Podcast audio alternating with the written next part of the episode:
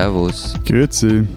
Und hallo, willkommen zur 72. Ausgabe unseres Transalpinen Podcasts mit Lenz Jakobsen, Politikredakteur bei Zeit Online in Berlin. Matthias Daum, Leiter der Schweizer Ausgabe der Zeit in Zürich. Und Florian Gasser, Redakteur bei den Österreichseiten der Zeit in Wien.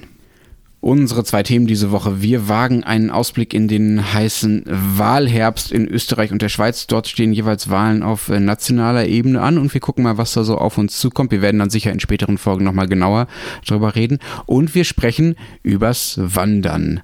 Vorab noch der Hinweis auf unsere Mailadresse. Sie erreichen uns wie immer unter alpen.zeit.de. Und noch ein kleiner trauriger Hinweis. Wir legen nächste Woche eine kleine Sommerpause ein, weil äh, wir uns auch mal Urlaub erlauben. Das muss mal sein. Dann sind wir dafür umso fitter zurück in der Woche darauf. Also bitte nicht beleidigt sein, wenn nächste Woche keine neue Folge erscheint. Du, äh, aber eben Lenz, du hast ja ordentlich rumgemosert, dass wir vorgeschlagen haben, vor unserer Sommerpause noch einen Blick voraus in den Wahlherbst zu werfen. Jetzt machen wir seit anderthalb Jahren, jetzt, ja, bald, diesen Podcast. Und die ist echt jetzt einfach immer noch Wurst, was bei uns im Süden passiert. Ich glaube ja, dass das so ein bisschen das Prinzip dieses Podcasts ist, dass die, ihr mich davon überzeugen müsst, warum das eben nicht Wurst ist, was bei euch passiert. Also in dem Moment, wo ich sage, hey Matthias, lass uns doch mal über diese spannende Wahl bei euch reden, in dem Moment können wir doch eigentlich aufhören mit den Krams hier, oder? Aber meinem Ernst, also so wirklich spannend ist es doch tatsächlich nicht, was da bei euch passiert, da bei der nächsten Wahl. Da geht es doch nur um minimale Veränderungen. Also ich, ich finde, ihr habt mal wieder beide recht. Also auf der einen Seite das, das sind, ich, nein, Entschuldigung, Entschuldigung, Entschuldigung, da muss ich jetzt gleich reingrätschen. Das irritiert mich jetzt einfach langsam, dass du so diese verschweizerte Rolle langsam einnimmst, des immer Konsenssuchenden, immer Vermittelnden. Aber ja, sprich weiter, Entschuldigung. äh, naja, ich wollte ihm Lenz jetzt gerade sagen, dass er sehr, sehr, sehr deutsch oft Sehr ist gut, und sehr gut, ich das eigentlich recht ganz gerne an ihm mag. Ich bin beruhigt. Aber habt ihr, nicht, habt ihr nicht auch das Gefühl, dass ihr vom Podcast in diese Rollen gedrängt werdet, sehr, sehr, sehr, sehr stark, das zu sein, was für euer Land als typisch gilt? Ich Na, bin nirgends so sehr Schweizer wie in diesem elenden Podcast. Ich bin nirgendwo sehr, so sehr klugscheißer und arrogant wie hier in diesem Podcast. Bitte glauben Sie mir, liebe Hörer, Das ich bin eigentlich ganz nicht. lieb und ich kenne dich harmlos. auch außerhalb des Podcasts. Ach, jetzt dachte ich mal, wir sind mal nett zueinander, aber nein. Nein, und, und. Matthias, was, was Lenz sagen will, und ich glaube, da hat er schon recht. Also ihr seid ja wirklich ein tolles Land mit euren Volksinitiativen und alles, und das höre ich mir auch gern an. Aber wenn es ums Wählen geht, seid ihr wirklich langweilig. Und also ich schlafe ein vor Langeweile, wenn du von irgendwelchen Wahlen bei euch erzählst. Und vor allem, sei ehrlich, wo ist denn gerade was los? Bei uns. Eben. Äh, Okay, okay, genau. Also bevor, bevor es hier eskaliert und bevor äh, wir die Schweizer Wahlen in, den, in, in die historische Nichtigkeit reden, erstmal kurze Übersicht. Also Österreich wählt am 29. September, ne, Florian, und die Schweiz Yes. wählt am 20. Oktober, also einen Monat später. Beginnen wir mal mit der Schweiz, dann haben wir uns das Spannende für den Schluss aufgehoben. Erzähl doch mal, Matthias, was ist bei euch so Spannendes los? Meh, meh, meh. Also der, eigentlich- also der Wahlkampf ist eigentlich immer so, so richtig begonnen hat er noch nicht, also eben in die heiße Phase gekommen ist er noch nicht, aber so im letzten halben Jahr hat es doch äh, recht angezogen und das Interessante ist, dass das erste halbe Jahr Wahlkampf jetzt eigentlich so verlaufen ist, wie sich das so niemand richtig vorgestellt hat. Am letzt, ähm, zuletzt vermutlich die Parteistrategen bei der SVP. Und zwar ist es so, dass sie ja, das erste Mal seit über einem Vierteljahrhundert eigentlich die Themenhoheit bei nationalen Wahlen, kann fast sagen, völlig verloren hat. Das war teilweise schon 2011 schon so. Ihr erinnert euch, da war Fukushima, also dieser GAU in diesem japanischen Atomkraftwerk. Das führte dann dazu, dass in der Schweiz vor allem die Mitteparteien gestärkt wurden. Auch die damals ja, immer noch relativ neuen Grünliberalen waren stärker. Die SVP-Themen zogen auch da schon mäßig, aber jetzt ist es wirklich so, dass die recht am Rumschwimmen sind. Aber was sind denn die SVP-Themen? Also was sind die Themen, die jetzt nicht mehr ziehen und die die vergangenen Wahlen Ja, dominiert haben? Make an educated guess, also äh, Asylbewerber, Ausländer, EU. Und ähm, die SVP setzt in den vergangenen Wahlen immerfort auf eigentlich diese Themen. Das äh, funktionierte auch immer recht gut. Aber jetzt sind dann halt plötzlich ganz andere Themen auf der politischen Agenda. Frauen zum einen, es gab ja diesen, kann schon sagen, gigantischen Frauenstreik am 14. Juni hier in der Schweiz, als äh, vermutlich so eine, eine halbe Million Menschen auf der Straße waren, allen voran Frauen. Und dann die, die Klimadebatte, das ist ein Riesending jetzt gerade hier auch im Wahlkampf. Und das erwischte die SVP äh, und ihre Strategen wirklich auf dem falschen Fuß. Wieso denn das? Kann man sich ja vorbereiten drauf. Äh, man kann sich vorbereiten, wie auf diesem Podcast man sich auch vorbereiten kann, aber wenn irgendwas reingerätscht, dann ist man dann plötzlich irritiert und, äh, weiß nicht mehr weiter. Nein, weil beides für, für die SVP und auch teilweise für die FDP einfach keine A-Themen sind. Hm. Und äh, also noch ärgerlicher, beide Themen haben das Potenzial, innerparteilichen Dissens zu provozieren. Also diese Woche, also das äh, vergleicht zum Beispiel ein SVP-Politiker Kita-Kinder mit Verdienkindern. Bitte, bitte was? Äh, also, diese Frau, Verena Herzog heißt, die ist SVP-Nationalrätin, die behauptete, Kita-Kinder, die würden das Schicksal mit fremdplatzierten Kindern teilen, die früher auf Bauernhöfen als Knechte arbeiten müß, mussten. Äh, das ist ein recht großes Ding hier gerade, wird auch gerade historisch aufgearbeitet. Das dauert, Und also, das sind die Verding-Kinder, von denen du genau. Genau, die Verding-Kinder. Ja? Okay. Also das waren früher irgendwie Kinder, die weggegeben wurden, die dann vor allem auch bei Bauern ähm, ja, extra, gibt einen Film dazu, einen sehr sehenswerten Film, also ähm, der Verdingbub lohnt sich ein düsteres Kapitel der Schweizer Geschichte. Auf jeden Fall, also diese Frau oder diese Nationalrätin sagte dann, die staatlichen Förder- und Erziehungsmaßnahmen erinnerten, Zitat, an das verwerfliche Gedankengut, mit welchem die Verdingkinder zur besseren Erziehung weggegeben wurden. Und das wiederum provoziert eine Parteikollegin, die selber Kleinkindererzieherin ist und eine Kita führt und äh, dann sich, sich und ihren Berufsstand und ihre Kinder verteidigt, indem sie sagt, Kita-Kinder haben eine genauso erfüllte Kindheit wie solche, die zu Hause aufwachsen. Und Eben das eine Thema, da geht es um Gleichberechtigung äh, etc., ähm, aber auch beim Klimathema. Also der, äh, eine der, der wichtigsten SVP-Wählergruppen, sind die Bauern. Und die litten im vergangenen Sommer stark unter der anhaltenden Dürre. Und auch diesen Sommer ist bisher unterdurchschnittlich viel Regen hier gefallen. Ähm, es ist auch jetzt wieder sehr heiß hier.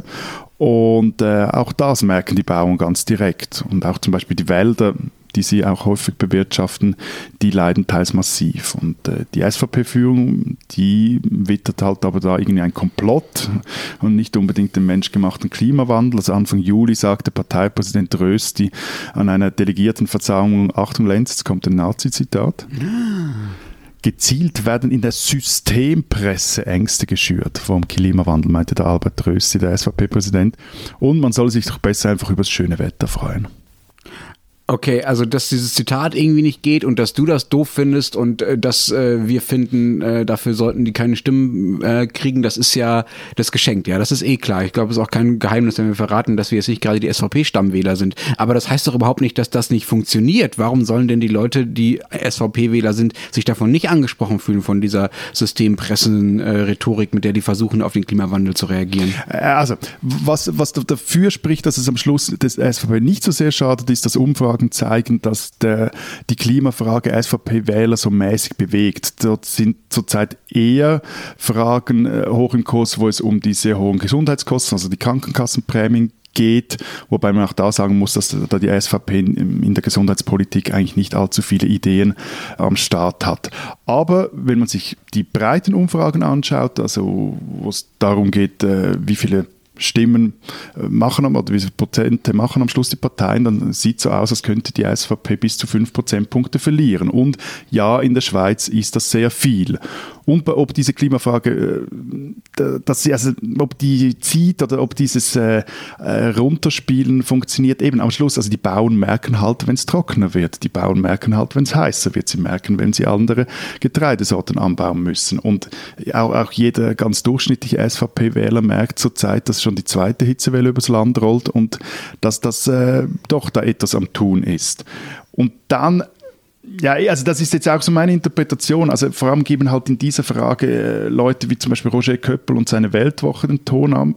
Die haben in, in den vergangenen Monaten äh, fast in jeder Ausgabe gegen diesen sogenannten, wie sie es nennen, Klimaheit getrommelt oder verspotten Greta Thunberg als Klimaheilige kann man machen, nur glaube ich nicht, dass das am Schluss so funktioniert. Das ist eine sehr äh, irgendwo durch auch wieder akademische Diskussion und ähm, ob man damit das Ruder hier rumreißen kann oder auch die, die, die Stimmung ändern, wage ich mal zu bezweifeln.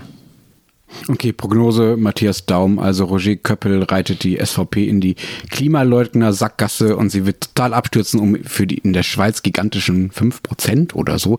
Wir schauen dann im Herbst einfach mal, ob du recht behalten hast. Florian, bei dir war mir ja von Anfang an klar, dass wir über die Wahlen bei euch reden mussten.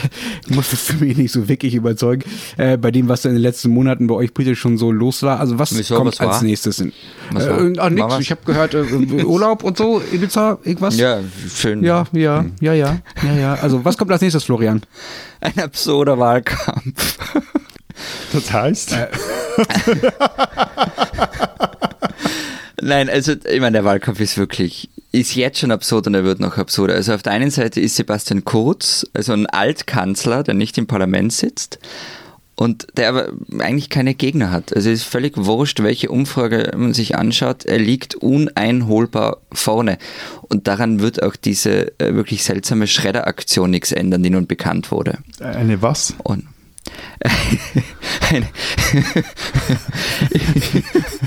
was? Habt ihr nicht mitbekommen? Ihr, ihr, macht Wahlkampf mit Papierrecycling oder was? Ja, also es geht darum, dass ein Mitarbeiter im Bundeskanzleramt offenbar ähm, Datenträger vernichten hat lassen, kurz vor dem Misstrauensvotum gegen Sebastian Kurz. Ähm, es ist die Frage, was da drauf war. War das, war das rechtens, dass er das darf oder nicht? Ähm, aufgeflogen ist es, also die, die Soko Ibiza ist auf den aufmerksam geworden, weil er unter falschem Namen äh, dieses Ding da in Auftrag gegeben hat bei der Firma Reißwolf und dann nicht bezahlt hat. Okay, also nur damit ich es verstanden habe. Ein Mitarbeiter des Bundeskanzleramts nimmt Daten aus dem Bundeskanzleramt, nennt sich Donald Duck oder wie auch immer, geht zu einer Firma, die Reißwolf heißt, lässt dort die Daten vernichten und sagt dann auch noch, nö, zahle ich aber nicht für. Äh, äh, könnte ziemlich genau so gelaufen sein, ja. Aha, okay, cool. Ja. Mhm. Aber es ist eigentlich Und das wolltest du also jetzt in so einem Nebensatz so abhandeln, diese schöne Geschichte, ja? Ich finde, darüber könnten wir jetzt noch eine Viertelstunde reden, aber gut. Nein, aber auch, also, meine Prognose wäre, dass diese Schredderaktion nichts daran ändern wird, dass Sebastian Kurz in den Umfragen vorne liegt und vorne bleiben wird. Und ich meine, die SPÖ bemüht sich ja nicht mal richtig, ihn einzuholen. Äh, und was macht er dann, wenn er, wenn er gewählt wird und wenn er gewinnt, äh, der Kurz? Einfach wieder Bündnis mit der FPÖ und alles ist dann wieder so wie vor äh, dem Ibiza-Skandal? Also im Gegensatz ähm, zum Wahlkampf und den Wahlen selbst wird die Zeit danach richtig spannend. Ähm, mir fehlt ein bisschen die Fantasie, mir etwas anderes vorzustellen als eine Neuauflage von Schwarz-Blau. Andererseits sehe ich aber nicht, wie sich das ausgehen soll. Also nicht arithmetisch, da geht sich das leicht aus, sondern es läuft derzeit irgendwie alles auf einen Namen zu, an dem sich das entscheidet. Lass mich raten. Hm, bitte. Der beste österreichische Innenminister aller Zeiten. Genau, Herbert Kickel. Und zwar, es läuft so, also der Bundespräsident hat ausgeschlossen, ihn wieder als Innenminister anzugeloben. Ähm, ob er das hätte sagen sollen, darüber kann man lang streiten. Was er aber ganz sicher damit getan hat, er hat einfach Sebastian Kurz ein Problem abgenommen. Denn die ÖVP kann sich nun zurücklegen und sagen, Kickel kommt uns nicht in die Tüte. Sie gehen sogar so weit und sagen, egal in welcher Position in der Regierung. Und Sie haben da schon einen Punkt. Es gibt ein paar etwas merkwürdige Dinge, die im Innenministerium in seiner Zeit vorgefallen sind. Zum Beispiel gibt es jetzt gerade Ermittlungen, ob der Chef der rechtsextremen identitären Bewegung vor einer Hausdurchsuchung gewarnt worden sei. Er hat nämlich eine Stunde bevor die Polizei da freundlich an seiner Tür geklopft hat, die Mails gelöscht, die er mit dem Christchurch-Attentäter hin und her geschrieben hat, nachdem er eine Spende überwiesen hatte. irgendwie, ihr, ihr habt es so mit, mit, mit irgendwie Zeugs löschen, vernichten. Äh, Nein, aber geht es dann darum, also wie gesagt, die Geschichte ist jetzt fast schon nur noch ein Nebenschauplatz. Am Ende geht es darum, um die Frage, ob die FPÖ bereit ist, Herbert Kickl zu opfern, um noch einmal in eine Regierung zu kommen oder ob die ÖVP bereit ist, über ihren Schatten zu springen und zu sagen, das, was wir im Wahlkampf gesagt haben, also Kickel kommt uns in keine Regierung, da sagen, okay, nein, das war Wahlkampf, ist uns wurscht. Das wäre auch meine Frage gewesen. Also noch hält ja. die FPÖ an Kickel fest, ja, der wurde jetzt noch nicht rausgedrängt. Nee, was heißt rausgedrängt? Sie sind ja nicht in einer Regierung. Die Ansage war ja, in einer Regierung soll Kickel nicht sein. Also, okay, da, aber ist er denn irgendwie Spitzenkandidat oder irgendwas bei der FPÖ? Es ist, ja, ja, also es ist Norbert Hofer und Herbert Kickel sind das Spitzenduo der FPÖ. Also ah, es wäre okay. sehr es wäre sehr merkwürdig, wenn er nicht in einer Regierung ist. Es gäbe so eine, finde ich, Exit-Option, ähm, nämlich dass man sagt, okay, er wird Clubobmann, also Fraktionschef im Parlament. Okay, aber ich finde ich auch als, also ich bin kein FPÖ-Wähler, aber als FPÖ-Wähler finde ich es sehr merkwürdig, wenn ich da dieses Spitzenduo wähle und dann wird der nicht, äh, kommt der nicht in die Regierung, genau. weil der Koalitionspartner das nicht will. Okay.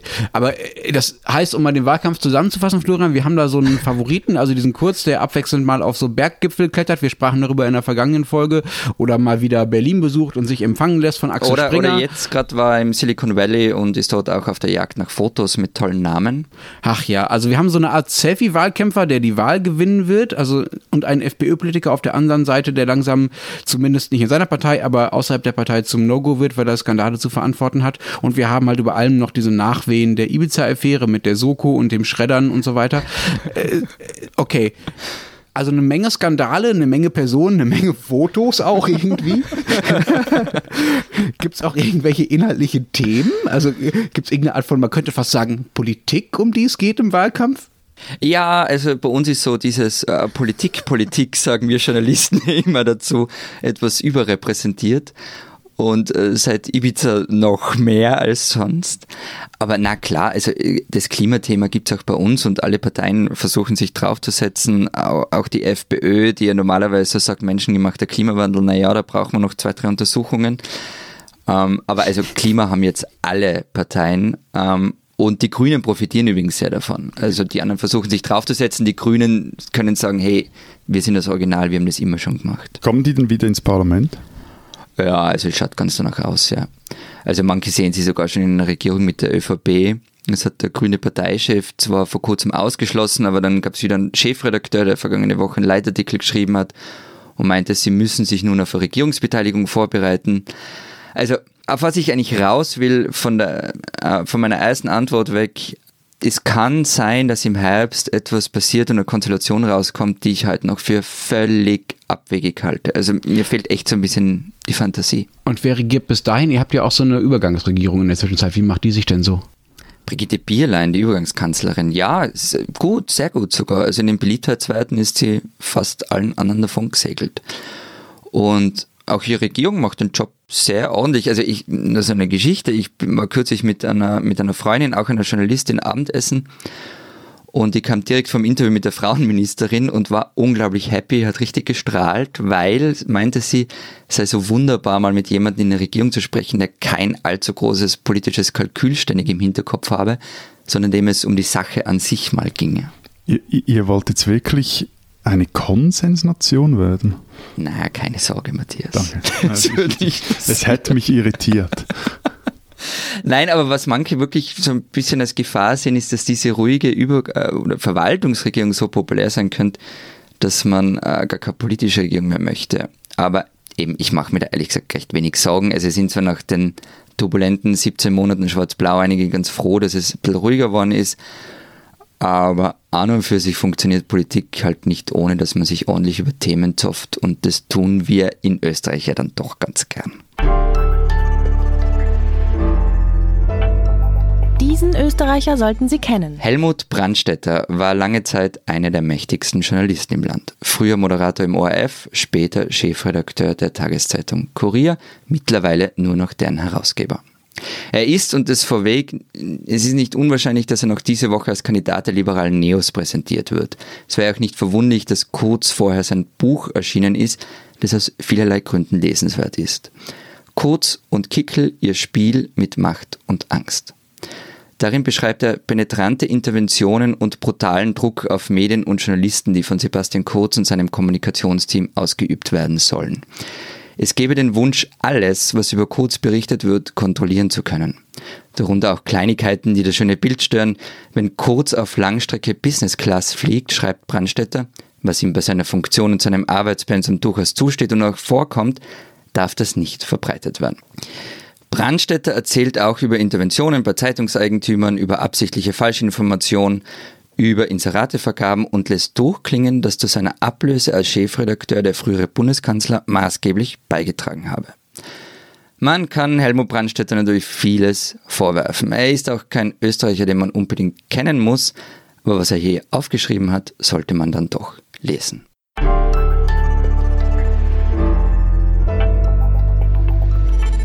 Unser zweites Thema diese Woche Ich habe ja schon gesagt, wir sind alle mehr oder weniger im Urlaub, deswegen sprechen wir übers Wandern.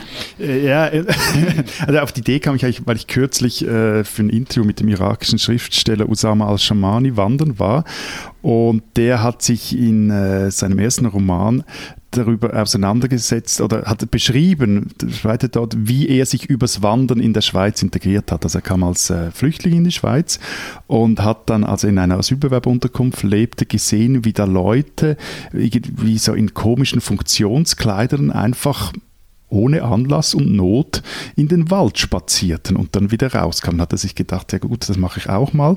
Und ähm, hat dann auch mit Wandern begonnen. Und äh, der Mann hat recht, wenn er sagt, dass das schon etwas sehr Seltsames sei, das äh, liebste Hobby der Schweizer, nämlich freiwillig eben in den Wald oder auf Berge zu kraxeln und das, das ist ja auch wichtig beim Wandern, auf vorgespurten Wegen. Und ich habe mich dann etwas äh, schlau gemacht und bin auf ein eigentlich bereits vor 20 Jahren erschienenes, aber erst jetzt auf Deutsch oder ins Deutsche übersetzte Buch von Rebecca Solnit gestoßen. Das heißt Wanderlust, eine Geschichte des Gehens und ähm, da fand ich, wir müssen über Wandern sprechen. Mhm. Kennt ihr denn das Sprichwort, ähm, das kennen wir von wem das ist, über äh, Musik zu schreiben ist so wie zur Architektur zu tanzen? Das ist doch Frank Zappa, nicht? Kann sein, ja. Matthias Daum jedenfalls liest also Bücher übers Wandern. Okay, gut. Aber nur, nur kurz, damit hier keine Missverständnisse entstehen. Ich habe keinen Harpe Kerkelin Jakobsweg Wanderführer bei mir im Regal stehen. Und das, und das Buch von, äh, von Solnit ist wirklich super. Also es ist eigentlich eine Literatur- und Kulturgeschichte des Gehens. Und sie beschreibt darin eben unter anderem, wie die Europäer überhaupt auf die Idee gekommen sind, freiwillig und zum Vergnügen zu Fuß zu gehen. Oder warum es etwa im, im 19. Jahrhundert eine Zitat Zitat, Reaktion auf die Transformationen, die den Bürgerkörper zu einem Zuhause und in Büros eingesperrten Anachronismus und den Arbeiterkörper zu einem Teil der industriellen Maschinerie werden ließen. Oder weshalb Wandern im, im 18. Jahrhundert war das schon schon eigentlich eher ein weibliches Vergnügen war, weil sie dort auch mal ihre Ruhe hatten und unter sich äh, etwas besprechen konnten. Also kann man zum Beispiel bei Jane Austen in Pride and Prejudice nachlesen. Und Männer, die tummelten sich tummelten sich aber dann lieber in Gärten. Und äh, in eben solchen Gärten, das fand ich auch spannend, das habe ich auch nicht gewusst, also in solchen Gärten von Mauern umschlossen nahm das Wandern auch seinen Anfang, bis schließlich die, die Gartenmauern durchbrochen wurden und sich die Wandervögel die Welt zu ihrem Wandergarten machten. Hey, ähm, wer hat denn eigentlich das Thema vorgeschlagen? Wie gesagt, ich, ja. Hm. Aber wieso du? Entschuldigung, nein, aber ich meine, der Einzige, der an einem Ort wohnt, wo ihm links und rechts noch ein paar wirklich mächtige Berge in die Stube scheinen, der, der grummelt jetzt rum, wenn wir über das Wandern sprechen wollen, verstehst nicht. Ja, also mit mir abgesprochen war das Thema ja so. Ja gut, aber das bist, du, das, das, bist du dir ja gewohnt, dass wir über deinen Kopf. Du, du, musst dich ja immer wieder in deine Opferrolle also, hineingeben können. Suhlen nein, also wer jetzt nämlich erwartet, vom Tiroler irgendwie in die Geheimnisse des Wanderns eingeführt zu werden, muss ich enttäuschen. Ich bin ja da irgendwie ein bisschen zwiespältig. Ich finde sportliche Betätigung ganz nett ähm, und auch das am Bike sein gefällt mir gut, aber äh, die Kombination muss jetzt nicht so unbedingt sein. Das mit, das mit der sportlichen Betätigung, das ist, das ist schon fast Lachkrampf äh, auslösend, aber egal. Warum? Verstehe. Bist jetzt also, äh, keiner von uns ist jetzt irgendeine Sportskanone, du ja auch nicht. Ach so, ja, ja, eh. Aber eben, also dieser Gedanke, dass man sich verdienen muss, dass man irgendwie körperliche Anstrengungen dem, braucht, damit man auf dem Berg sein kann und ihn genießen darf, mir ist es ehrlich gesagt total fremd. Also es kann schon mal passieren, dass ich mit der Seilbahn auf den Berg fahre und dann oben stehe und runter schaue wie der härteste Alpinist. Oh, oh, das ist mir so fremd. Das, liebe Hörer, ist, äh, glaube ich, die ultimative Erklärung für den Unterschied zwischen katholisch geprägten Menschen wie dem lieben Florian aus Tirol und eher so, naja, äh, protestantisch sozialisierten Menschen wie mir. Der Herr lässt sich da hochgondeln und schaut dann grinsend runter und findet das auch noch völlig okay, ja, und hat kein schlechtes Gewissen, während ich ehrlich gesagt diese Gipfel wirklich nur genießen kann, wenn ich hochgelaufen bin. Dann stehe ich ich oben und schaue eigentlich auch hauptsächlich runter, so auf dem Berg. Und, ah, da bin ich lang gelaufen, das habe ich alles, die ganzen Höhenmeter habe ich jetzt alles hinter mir. Ich weiß das, ich finde das selber auch nicht besonders sympathisch, aber ich, ich mache mich ja halt ehrlich in diesem Podcast und ja, dann ich laufe lieber hoch und sonst finde ich es irgendwie ein bisschen unverdient, wie du das machst, Florian. Dann schmeckt auch ehrlich gesagt so das Radler und die Brotzeit, die man oben isst, schmeckt auch viel besser, wenn man hochgelaufen ist. Mhm. Im Ernst, ich finde Wandern ein ganz, ganz tolles Hobby und äh, Matthias, ich beneide die Schweiz nicht um viel und auch Österreich ist nicht um so wahnsinnig viel, aber das mit den Bergen Bergen ist schon so eine der, ist schon fast eigentlich das Hauptding, um das ich euch beneide. Also wenn ich sozusagen Deutschland mit Bergen hätte, das wäre wär völlig okay sozusagen. Dann würde ich mich noch weniger für Bayern? euch interessieren. Ja, Bayern, das sind irgendwie so, ja. Gut, äh, schwieriges auch schon Thema, ein sehr spezieller Thema. Menschenschlag, ja. Mhm. Das zählt mhm. ja auch nicht dazu, so wirklich. Nee, nee, das ist irgendwie so ein Mittelding. Na, ich finde es ich find's auch deshalb so super, weil es einerseits viel kommunikativer ist, so das Wandern, als sagen wir mal irgendwelche komischen Extremsportarten oder Fitnessstudio oder sonst irgendwas. Man kann sich ja dabei super unterhalten, ja. Ähm, es ist aber andererseits auch sportlicher, als einfach nur sich in die Kneipe zu setzen und sich auf ein Bier zu treffen. So, also das, da finde ich es echt eine ganz gute, ganz gute Mischung eigentlich. Und man kommt halt an Orte, an die man sonst mal abgesehen von den Seilbahnen, die Florian dann immer nimmt, an die man sonst einfach äh, nicht kommen würde. So, das war der Wanderwerbeblock äh, des äh, Flachländers aus Berlin. mal lass uns mal einen kurzen, wenn wir alle offenbar mehr oder weniger äh, interessiert sind am Wandern, lass uns mal einen kurzen Wanderfragebogen machen, sozusagen den Max Frisch Fragebogen in roten Wandersocken. Habt ihr eine spezielle Wanderausrüstung? Klar, eine leider etwas zu enge Wanderhose und wunderbare Lederwanderschuhe und einen Wanderstock mit Knauf, äh, den ich von meiner Großmutter Selig geerbt habe. Äh, sag mal, ähm, gibt es da Fotos von dir in diesen etwas engen Hosen? Sie sind, nur am, Sie sind nur am Ranzen zu eng. Ich bin kein Slim-Fit-Berggänger. Na gut, okay.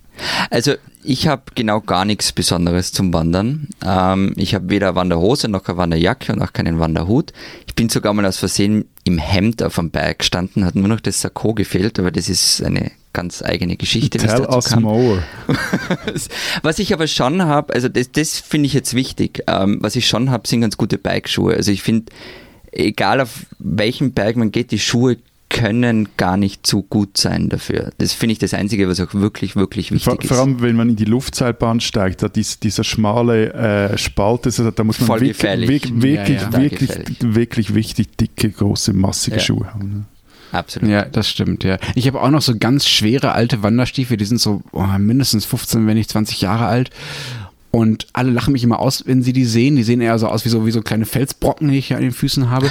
Das Praktische daran, die sind so hart, dass da tatsächlich auch Felsen drauffallen können und man merkt das quasi nicht. Also das sind echt eher so Stahlkappen-Dinger. Und weil die so dick sind und ich ja natürlich keine Hose drüber kriege und eher, das kennt ihr ja, wenn man schwitzt, wenn man den Berg hochläuft, vor allen Dingen, ähm, habe ich so eine schreckliche Hose. Es ist wirklich, mir ist es wirklich sehr peinlich, wo man so die Hosenbeine abnehmen kann. Kennt ihr die?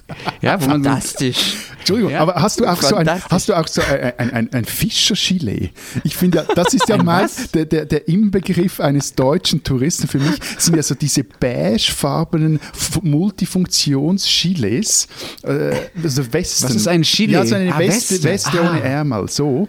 mit so nee, ganz vielen Taschen dran und dann Wann hast du Geburtstag, Lenz? Ich glaube, die kriegt jeder Deutsche automatisch zum 60. Geburtstag geschickt und vorher darf man, darf man die auch gar nicht tragen. Ich habe wirklich noch keinen, keinen Menschen unter 60 in so einer Weste gesehen. Aber ich muss gestehen, diese Hose hat auch so ein schreckliches Rentnerbeige. Ich weiß nicht, warum sie das so herstellen. Also wenn ihr mir mal einen Gefallen tun wollt, dann kauft mir eine äh, rote Funktionshose mit abnehmbaren ja, Beinen. Heikel, oder irgendwas heikel, anderes heikel Buntes. wegen den Kühen auf den Weiden. Rot würde ich gar nicht machen, Berg. schwierig, also. Flachländer, schwierig. so, aber mach weiter mit deinem Fragebogen. Okay, äh, wie ist es? Lieber alleine wandern oder lieber in der Gruppe? Äh, also ganz allein hätte ich Schiss. Zu zweit in einer kleinen Gruppe, das finde ich cool. Massenwanderungen überhaupt nicht mein Ding. Was, du hast Schiss allein? Ja, ich, ich habe auch Gefühle, Iceman, aber also, also, nein, ernsthaft, also so ein, allein eine Hochgebirgswanderung, irgendwie wäre mir das einerseits nicht so geheuer und ich stelle mir das auch nicht sehr lustvoll vor. Also bin ich völlig bei okay. Lenz, dass ich auch finde, das ist so etwas, dass man, Wandern ist, etwas, ist ja auch so eine kontrollierte Bergwildniserfahrung, weil man ja eigentlich meistens ja auch auf eben vorgespurten Wegen bleibt. Man geht ja nicht einfach irgendwo die, äh, irgendeine Bergflanke hoch und hat auch ein soziales Element. Also ich, ich mag es auch nicht, wenn die ganze Zeit dann gequatscht wird oder so, aber man ist ja doch mit ein, zwei, drei Leuten zusammen und erlebt ja, die Natur irgendwie gemeinsam und nicht so dieses Ego-Ding rauf auf den Gipfel, runter auf den Gipfel etc. Hm. Also ich habe die Geschichte schon, glaube ich, etwas zu oft erzählt, dass ich am Kind viel am Berg war und irgendwie so, so monatelang. Ich erspare euch jetzt diese Geschichte nochmal. Aber ähm, ein so Aspekt von dem, also damals habe ich den Berg nämlich am Motorrad sitzend erkundet, also nur als Mitfahrer. Ich bin natürlich nicht gefahren als Kleinkind. Und es war mir dann immer völlig unverständlich, warum die Leute sich da hochquälen, wenn man doch selbst die abenteuerlichsten Routen mit dem Motorrad abfahren kann. ähm, es hat dann schon etwas gedauert, bis mir dann klar war, dass es vielleicht nicht so ganz optimal ist, wenn da jeder auf zwei Rädern herumdüst. Und ich bin dann, ich bin dann wirklich viel allein am Berg herumgegangen, auch als recht kleiner Bub. Mittlerweile, wenn ich gehe, gehe ich ganz gern mit anderen. Mühsam wird es halt, wenn es so motivierte Bergler sind. Und was ich in den letzten Jahren draufgekommen bin, ich bin ja an und für sich kein richtig großer Fan von Hunden, aber ein guter Freund hat einen Hund und mit dem latschen wir da halt ab und an am Berg rum und irgendwie finde ich das ganz cool mit so einem Hund da unterwegs zu sein. Ja, Hunde sind super, aber auch hier mhm. Vorsicht bei Mutterkühen. Ja, ja, das kann richtig übel ausgehen. Ähm, und da ich ja kein Hundebesitzer bin und keine Ahnung hat, wie man damit umgeht, also ich könnte nie mit dem Hund allein am Berg sein, weil eben ich wüsste nicht, wie ich mich da mit, bei Kühen verhalten muss und so weiter. Also das wäre fahrlässig. Ableinen, von der Leine lassen. Eh. Wie ehrgeizig, wie ehrgeizig seid ihr denn bei Wandern? Schaut ihr darauf, wie lange ihr so braucht für, für eine Strecke oder wie es auf den Wegweisern angeschrieben ist oder ist euch das egal? Ist mir völlig wurscht. Ich, hm. ich muss es äh, äh, zugeben, ja, da schaue ich drauf. Und ja, wenn ich weniger lang brauche, ja, das steigert mein Wandervogel-Selbstwertgefühl. Wo verpflegt ihr euch? Gasthaus oder Picknick? Mal wurscht. Ja, kommt wirklich auf die Wanderung drauf an. Es gibt so Wanderungen. Also was sich halt anbietet. Also. Genau, aber das kommt auf die Wanderung drauf an. Also wenn du halt so wirklich unterwegs bist, dann isst du ja auch unter, äh, gehst du früh raus und isst dann auch nicht allzu viel auf einmal. Dann ist halt eher etwas sportlichere Ernährung, Picknick, Servala, das Käsebrot so. Ich verstehe auch ehrlich gesagt die Frage, die ihr mir da vorgeschlagen habt, dass ich sie euch stelle, nicht so wirklich, weil die Antwort ist natürlich beides, ja. Also wenn ich eine längere Wanderung mache, dann muss ich natürlich zwischendurch was essen. Und wenn ich dann am Ende ankomme, zum Beispiel in einer, auf einer Hütte, wo ich dann noch übernachte, dann muss ich natürlich nochmal was essen. Also Wandern ist ja zumindest bei mir auch irgendeine Art von Sport. Da reicht ja nicht, wenn ich mir, wenn ich am, wenn ich nach sechs Stunden irgendwie äh, erst, erst eine Brotzeit auf der Hütte kriege. So, das muss ich ja vorher schon was haben. Also beides. Apropos, ich habe schon gesagt, übernachtet ihr in Berghütten oder macht ihr nur so Tagestürchen? Hütten sind die Hölle auf Erden. Ich will mein Zimmer, mein Bett. Ich will Massenschläge, das hatte ich bei den Pfadfindern, war da okay, aber das, das muss äh, für ein Leben reichen. Zelten ist schön, aber das ganze Bagage auf dem Rücken mitzutragen, das übersteigt dann wirklich auch meine Fitness. Also ich mag Hütten an und für sich. Was ich halt so mittel finde, sind auf diesen Alpenvereinshütten diese Ruhezeiten. Ich weiß schon, warum das so ist und das macht auch Sinn und diese sportaffinen Bergfexer, die müssen ja früh raus, um den Gipfel zu stürmen. Ähm, ich bin da halt nicht so ganz ehrgeizig, würde schon ganz gern etwas länger herumsitzen. Also nein, auf so Hütten mit Matratzenlagern aber, aber vor, allem, vor, allem, was du jetzt gesagt hast, schöner Ausdruck, sportaffine Bergfacts. Ich meine, ich war ein paar Mal in so Hütten, das ist so nervig, diese Angeberei jeweils am Abend ja, ja. und ich war dort und wir waren dort und dann haben wir noch auf diesem Gipfel und ja, natürlich machen wir 9, 10, 11. Ich halte es im Kopf nicht aus. Aber ehrlich ich verstehe nicht, warum euch das so nervt. Also ganz kurz, ist, man glaubt es mir zwar nicht, aber ich gehöre nicht zu denen, ja. Dazu, dafür bin ich viel zu unsportlich, um dann irgendwelche krassen Touren die ganze Zeit zu machen. Also habe ich ein kaputtes Knie, ich kann eh nur zwei Tage am Stück wandern, da kommt man nicht so tief in die Berge rein.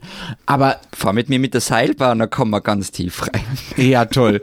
Aber das ist doch der einzige Ort, an dem ich das okay finde. Also wenn nicht mal mehr auf den Berghütten den Leuten erlaubt ist, darüber zu reden, dass sie jetzt aber echt mal auf die nächsten Gipfel gehen und wenn es da dort keine extra Ruhezeiten gibt, damit denen das auch möglich ist, weil sie dafür früh aufstehen müssen, wo denn dann? Also ich finde, das könnt ihr echt mal akzeptieren. Das ist ungefähr so, als würde man in die Eckkneipe gehen und sich dann darüber beschweren, dass da aber echt mal viel geredet wird wird und da nicht um 8 Uhr Ruhe ist. Das ist halt der Ort dafür, ja. Also deswegen finde ich es finde ich völlig okay. Und ich finde auch dieses, diese, dieses Gefühl, abends dann da hinzukommen und noch was zu essen und um 8 total matt ins Bett zu fallen und morgens um 6, 6 wieder aufzustehen, das ist halt okay. Das Leben ist da halt anders als, äh, keine Ahnung, zu Hause. So, das ist doch okay, wenn nicht jeder Ort gleich ist auf der Welt und es nicht jeder, auch jeder an jedem Ort gleich gemütlich ist.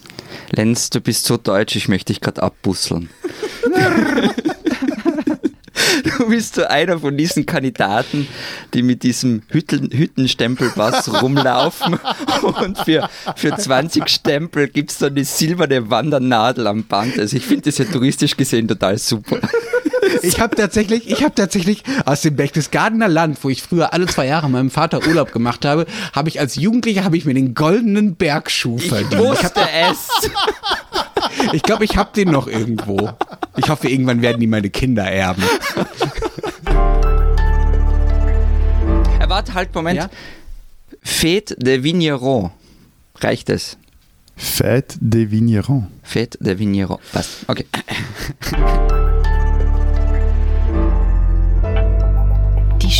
die Schweizer. Für einmal oute ich mich als Schweiz-Fan. Ja, die Fête de Vigneron am Genfersee hat es mir angetan. Alle 25 Jahre feiert man dort den Wein. Und das mit einem völlig überdimensionierten Historienspektakel in einer eigens gebauten Arena mit 20.000 Plätzen. Organisiert von der Bruderschaft der Winzer. Da wird dieser Tage noch bis am 11. August also gebechert, gefeiert, defiliert. Es ist eine Freude. So, aber warte mal, du Süffel, bevor du jetzt endgültig überschnappst in deiner weinseligen Euphorie. Ich mach mal die Spaßbremse. Weißt du, wie viel ein Billett für dieses Spektakel kostet? Äh, die Schweiz kennend verbrecherisch viel wahrscheinlich. Also das billigste 79 Franken und das teuerste 359. Gut, ich bin ja meinungsflexibel. Liebe Freunde aus der Schweiz, ich nehme alles zurück und ab nun gilt das Gegenteil. Ihr spinnt's wie üblich.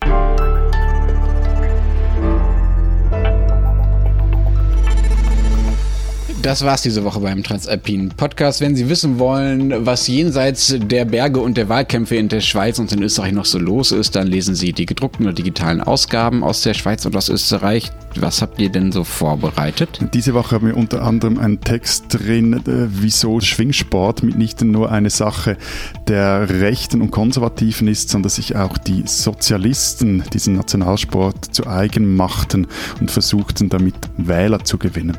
Und ich habe mir mit meiner Kollegin Judith E. Innerhofer diesen Transitstreit und Verkehrsstreit und Mautstreit etwas genauer angesehen, denn am Donnerstag ist der Transitgipfel zwischen Österreich und Deutschland.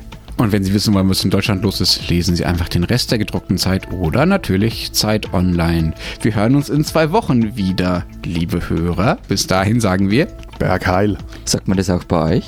Nee, aber es klingt so schön politisch unkorrekt. Hm, ich hasse das nämlich. Okay, Dank. Ah ja, geh doch zur NZZ. Und tschüss.